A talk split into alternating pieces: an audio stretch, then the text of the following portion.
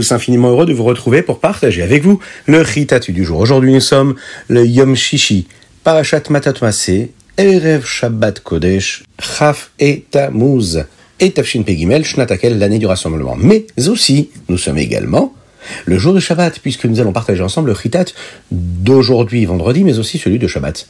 Parashat Matot Maseh, Shabbat Mevarechim, nous allons bénir le mois de Av, Menachem Av.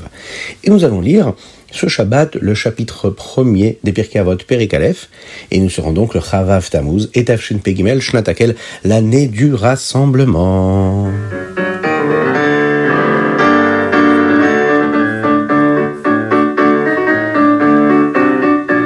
Nous allons démarrer par le Chumash. Nous allons apprendre ensemble ce qu'il en est des Nessiim. Les Nessiim, ce sont les chefs de tribus qui vont permettre la division des Rêtes Israël. Et on va voir aussi ensemble où est-ce que les Lévi'im vont vivre, puisqu'on sait que les Lévi'im n'avaient pas de part en Eretz Israël. Et Hazara Cohen, qui était le Cohen Gadol, mais aussi Yehoshua bin Nun. Et puis, le Nasi de chaque chevet devait être responsable de la partie pour son chevet, pour sa tribu. Voici le nom des Néphilim. La tribu de Yehuda, le responsable s'appelait Kalev ben Yefouné. Tribu de Shimon, Shemuel ben Amioud. Dans la tribu de Binyamin, Elidad ben Kislon. Dans la tribu de Dan, Bouki, fils de Yogli. Dans la tribu de Ménaché, Chaniel, fils de Ephod. La tribu d'Ephraïm, Kemuel, le fils de Shiftan. Tribu de Zevulun, Elitzaphan, fils de Parnach. Tribu de Issachar, Paltiel, fils de Hazan. La tribu de Hacher, Achioud ben Shelomi. Et puis la tribu de Naphtali, le responsable en était Pédaël, fils de Amioud. Ici, nous le voyons, c'est assez particulier, nous ne mentionnons pas les Neshim, les chefs de tribu pour la tribu de Réhouven ou de Gad. Pourquoi? Parce qu'on le sait, les Benegad et Béné-Réhouven ont déjà leur terre de l'autre côté du Jordan. Ensuite, Akadosh va dire à Moshe Rabbeinu quelles sont les villes qui étaient réservées pour la tribu de Lévi? Oui, la tribu de Lévi ne recevait pas une partie des Israël. Il y a juste certaines villes qui seront réservées pour les Lévi'im pour qu'ils puissent vivre quelque part. Le peuple juif devait donner six villes qui seront ce qu'on appelle Ir Miklat, des villes de refuge. On en parlera à une autre occasion. Mais il y avait également 42 autres villes. Chaque ville devait être entourée de 1000 amotes d'espace ouvert mais aussi de mille amotes de champs, de la terre pour faire pousser des choses là-bas. Il fallait qu'il y ait des champs de tous les côtés des villes pour qu'ils puissent tous en profiter. Dans le Chumash de Shabbat Kodesh, nous apprenons aussi également ce qu'étaient les Harémiklat, ces villes de refuge, et nous allons développer aussi la fin de l'histoire des filles de Tselophat. Vous vous souvenez Tselophat qui avait des filles, qui n'avaient pas de garçons pour pouvoir hériter, elles se sont plaintes, n'avaient pas de terre, et puis Moshe Rabbeinu en a parlé à Dieu, et Dieu a décidé qu'il fallait leur donner aussi un petit lopin de terre. Qu'est-ce que c'est une Ir Une ville de refuge? Vous avez dit dans le Chumash que Moshe devait réserver six villes pour être des villes de refuge. Eh bien, on va comprendre quelle en était leur utilisation et quelle est la mitzvah de la Ir. Lorsque les bénis Israël vivent en Eretz Israël, si quelqu'un, par exemple, Chaz Veshalom, que Dieu nous en préserve, va tuer une autre personne par accident, parce qu'il n'a pas été assez prudent, eh bien, il doit se réfugier dans une ville de refuge. S'il ne s'enfuit pas vers cette ville de refuge, eh bien, quelqu'un de la famille de la personne qui a été tuée pourrait le tuer pour se venger, Shalom. Cette personne est donc appelée le Goël Adam. Il doit y avoir six de ces villes, trois de chaque côté du Jourdain. Une petite précision quand même.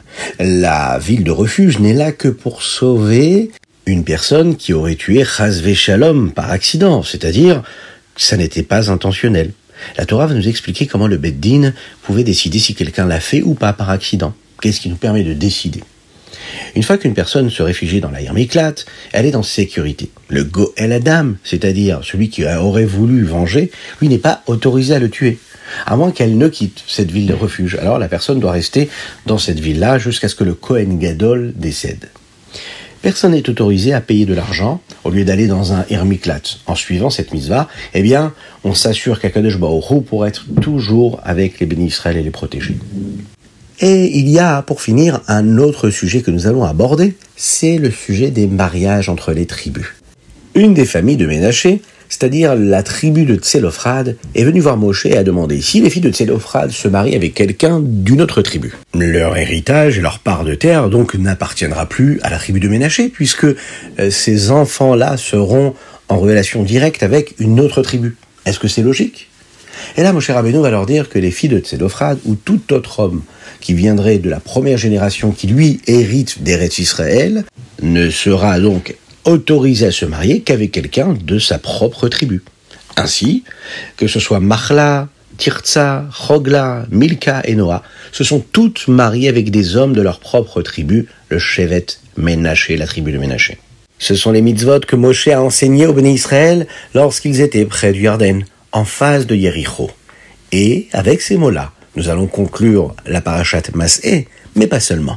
On peut se dire bien fort, Chazak, Chazak, Venitrazek, car nous avons terminé maintenant le Sefer Bamidbar, le quatrième livre de la Torah.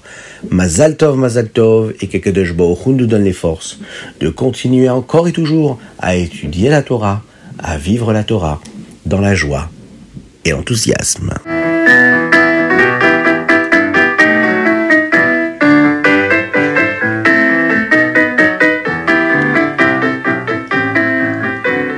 Nous allons passer tout de suite au Teilim du jour. Et vous savez qu'aujourd'hui nous sommes le Chaf et Tammuz, le 25e jour du mois de Tammuz, et nous lisons la première partie du Teilim Kuf Yutet. Mais demain, jour de Shabbat Kodesh, nous lirons la deuxième partie du Teilim 119. Mais oui, il n'est pas long, et puis la journée est longue. Pendant Shabbat, on aura le temps et l'occasion de lire tout ce qu'il faut. Vous le savez, le Teilim Kuf Yutet passe en revue toutes les lettres de l'alphabet. Et aujourd'hui, nous allons nous intéresser à la lettre Lamed. Il y a un verset qui dit comme ça J'ai vu une fin à chaque but, mais ton commandement est très vaste. Le Rabbi Rachab, Rabbi Shalom Dovber, explique ce passouk selon la perspective de la Chassidut. Où ça? Eh bien dans son Emcher, Tavresh Samer Vav. Qu'est-ce que c'est ça? Emcher, Tavresh Samer Vav un Hemcher, c'est un ensemble de Mahamarim, de discours qui ont été reliés l'un avec l'autre et qui nous aident à comprendre un sujet de manière très approfondie. Ce livre-là comporte 61 Mahamarim, 61 discours, et il explique la raison pour laquelle Akadosh Baruch a créé le monde et comment la Avodat Hashem, le service de chacune et chacun d'entre nous, accomplit ce but-là de la création du monde. Il existe de nombreuses explications euh, sur ce passage que nous venons de lire, des Tehilim, et les Mahamarim de ce Hemshech, sa les expliquent selon la Chassidut. Les Chol Tichla, c'est semblable au mot Klot Nefesh, le désir ardent que la Neshama peut avoir de se rapprocher d'Hachem. Bien qu'il soit important de ressentir cet amour qu'on a pour Dieu et ce désir ardent, afin de pouvoir accomplir les mitzvot euh, correctement, eh bien ça reste simplement un sentiment. Et on sait que tout sentiment qu'une personne peut éprouver peut être mesuré. Mais la suite du verset, c'est Rechava mitzvatecha meod. Une mitzvah n'a aucune limite. Une mitzvah, même si nous l'accomplissons avec des éléments matériels limités, des objets physiques matériels, même de la nature parfois, mais qui sont limités, eh bien, ne repose pas sur notre désir de nous rapprocher d'Hachem. C'est ce qu'Hachem veut, et Hachem, lui, n'a pas de limite. Et c'est de cette façon qu'on peut voir que nos mitzvot peuvent être bien plus puissantes que tout ce que nous pouvons ressentir. Leur force est infinie. Même si nos sentiments et nos sensations, elles, sont limitées, eh bien, la force de la mitzvah, elle, est infinie. Et si cette force-là est infinie, notre connexion, notre attachement à Kadosh Baruch lui aussi est infini. Et ça, ça peut changer tout dans notre vie.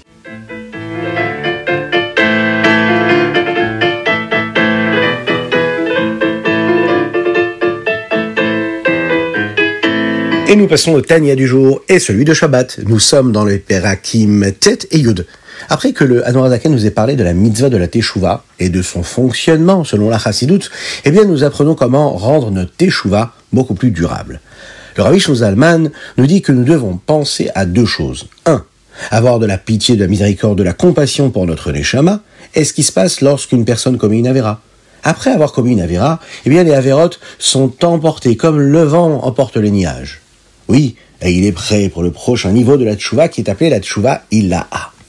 La tchouva ilaha, la teshuva supérieure, elle, c'est elle ce qui signifie que le Ben Israël, le juif, aime tellement Akadosh Baruch qu'il veut être proche de lui. Et il reçoit pour cela donc beaucoup de vitalité pour faire ce qu'Akadosh Baruch veut. Si on a expliqué que la mitzvah, c'est comme, vous savez, un fil d'une corde qui nous relie à Hachem, eh bien, cela veut dire que, Chaz Shalom, si un fil est coupé par une avéra, il doit être noué de nouveau. Et donc, quand on fait un nœud avec une corde, eh bien, en général, on refait plusieurs fois le nœud. Le nœud, il est composé de plusieurs couches de fil. Et alors, lorsque nous faisons Teshuvah, il a, on doit s'assurer que notre connexion avec Hachem est maintenant extra solide. Par exemple, si quelqu'un fait une erreur en mangeant quelque chose qui n'est pas cachère, il doit maintenant être beaucoup plus prudent qu'auparavant. Il y a trois façons de servir à Kadosh Baruch Torah, Avoda, Gimlut Rasadim. La Torah, c'est étudier la Torah. La Avoda, c'est prier comme il faut. Gimlut Rasadim, c'est lorsqu'on doit agir avec bienfaisance et bienveillance avec notre proche. Akadosh Baruch ici nous donne la possibilité, à travers les mots du Rabbi Shmon Zalman, qui nous parle ici de la Torah et des Rasadim, parce que c'est ce qui nous permet de nous connecter à Akadosh Baruch Et Dieu se connecte aussi à nous de cette façon-là. On va en apprendre davantage, Bezrat Hashem, dans la suite de ce pérec-là, sur la Tfila. Qu'est-ce qui nous permet de nous approcher, de nous attacher à Kadosh Baruch lorsqu'on fait une belle Tefila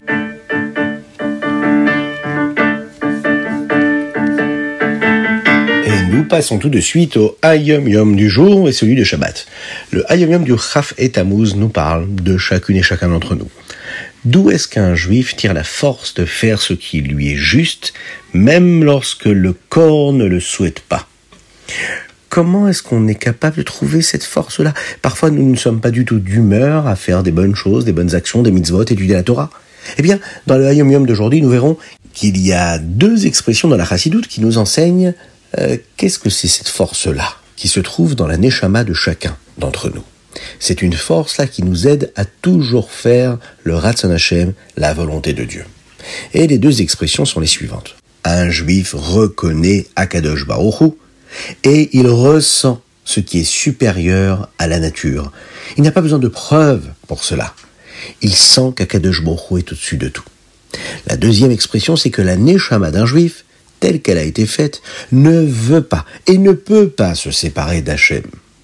Et le rabbi nous montre comment ces deux expressions-là ne font en réalité qu'une seule et même chose. Chaque juif est prêt à faire ce qu'Akadosh Baruch lui demande, non pas parce qu'il va recevoir une récompense pour cela, mais parce qu'il sait que son âme est connectée à Dieu et qu'il ne peut même pas imaginer faire quelque chose qui va à l'encontre de la volonté d'Hachem. Euh, vous allez me dire, c'est bien beau de le dire, mais comment est-ce qu'on fait? Comment est-ce qu'on fait quand euh, parfois euh, on n'a pas la possibilité de le voir, Dieu? Et comment on est capable de ressentir cette force-là de connexion avec Dieu quand on ne voit pas que de ou quand il nous arrive quelque chose de difficile dans l'existence, Shalom, quand on voit qu'il y a des personnes qui se comportent mal, hum, qui font des choses qu'ils ne devraient pas faire, etc. Alors, un juif reconnaît qu'Hachem est toujours là. Nous savons que tout ce qui arrive, c'est parce qu'Akadosh Baruch dirige le monde. Et nous sentons cette connexion avec Dieu, même si nous ne pouvons pas la voir.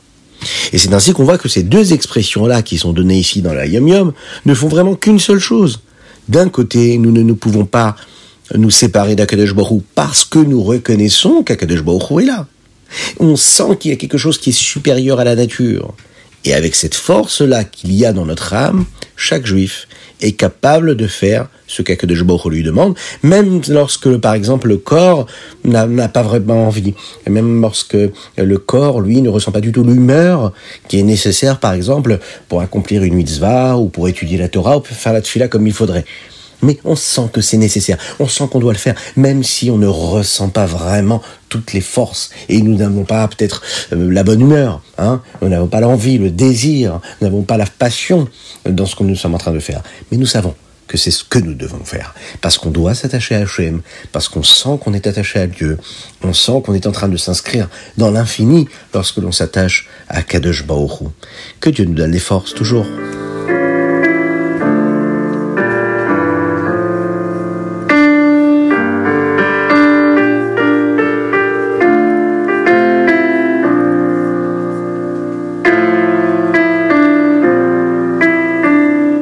Et puis il y a le Yom du Chafav Tammuz, celui qui correspond au Yom de Shabbat. Alors ici, dans l'Ayom Yom, le rabbi nous dit que parfois nous pourrions penser que la chose la plus importante, c'est d'apprendre la Torah parce que nous apprenons la Torah d'Akadosh Baruch la Torah de Dieu, et que nous comprenons des nouvelles choses. Mais que quand nous faisons la tefila et que nous prions, eh bien, a priori, c'est toujours les mêmes mots de la tefila et que nous n'apprenons rien de nouveau. Certains pensaient donc que cela ne valait pas la peine de consacrer du temps à la tefila. Et il se suffisait d'étudier la Torah. Le rabbi nous dit aujourd'hui à quel point la tefila est vraiment spéciale. Lorsqu'un juif étudie la Torah, il l'apprend et il comprend quelque chose. Son sentiment est semblable à celui d'une personne qui apprend auprès de son professeur. Mais la tfila, la tfila c'est quelque chose de spécial. Lorsqu'un juif prie, c'est quelque chose de direct, c'est un lien direct qu'il a avec Dieu. Il pense à Hachem d'une manière qui est plus élevée que tout ce qu'il peut comprendre. Penser à Dieu, même si on ne le comprend pas, ça nous dépasse complètement. On se sent proche d'Akadosh Baoru plus qu'un élève peut être proche de son professeur.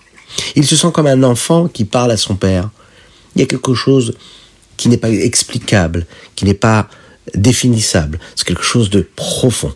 Un enfant qui parle à son père. Un juif qui prie Dieu, il se connecte à lui. Et c'est plus fort que tout.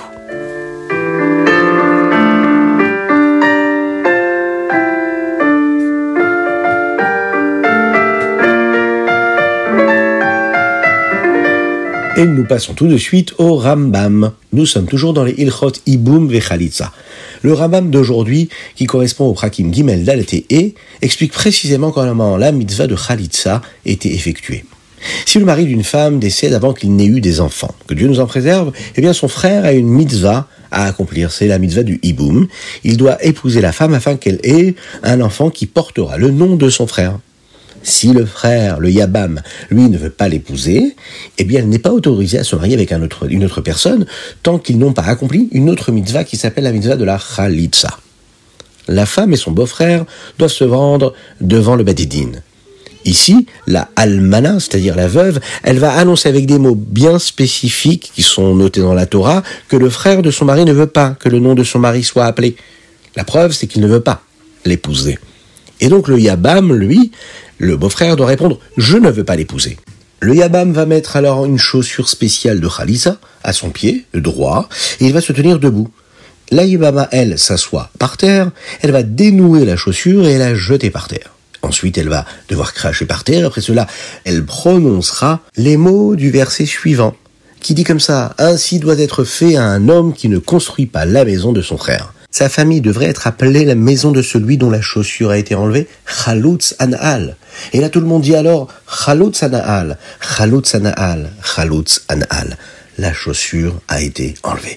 Ensuite, la almana, la veuve, est autorisée à se marier avec quelqu'un d'autre. Et puis dans le Rambam de Shabbat Kodesh, nous allons aborder les chapitres Vav, Zain et nous continuons à en apprendre davantage sur les halachot qui concernent la Chalitza.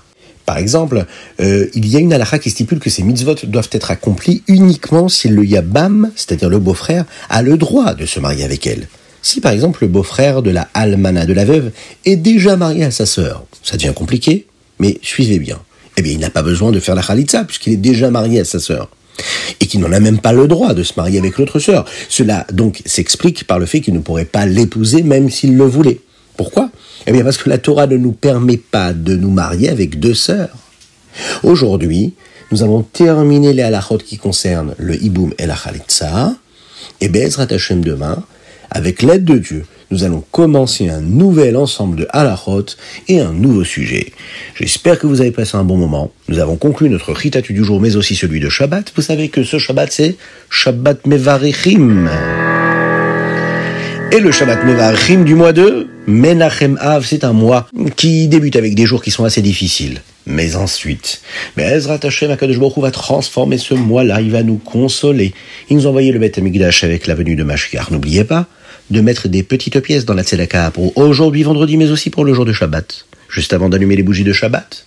C'est très important, puisque quand on met des petites pièces dans la Tzedaka, eh bien par cela, Mashiach arrivera.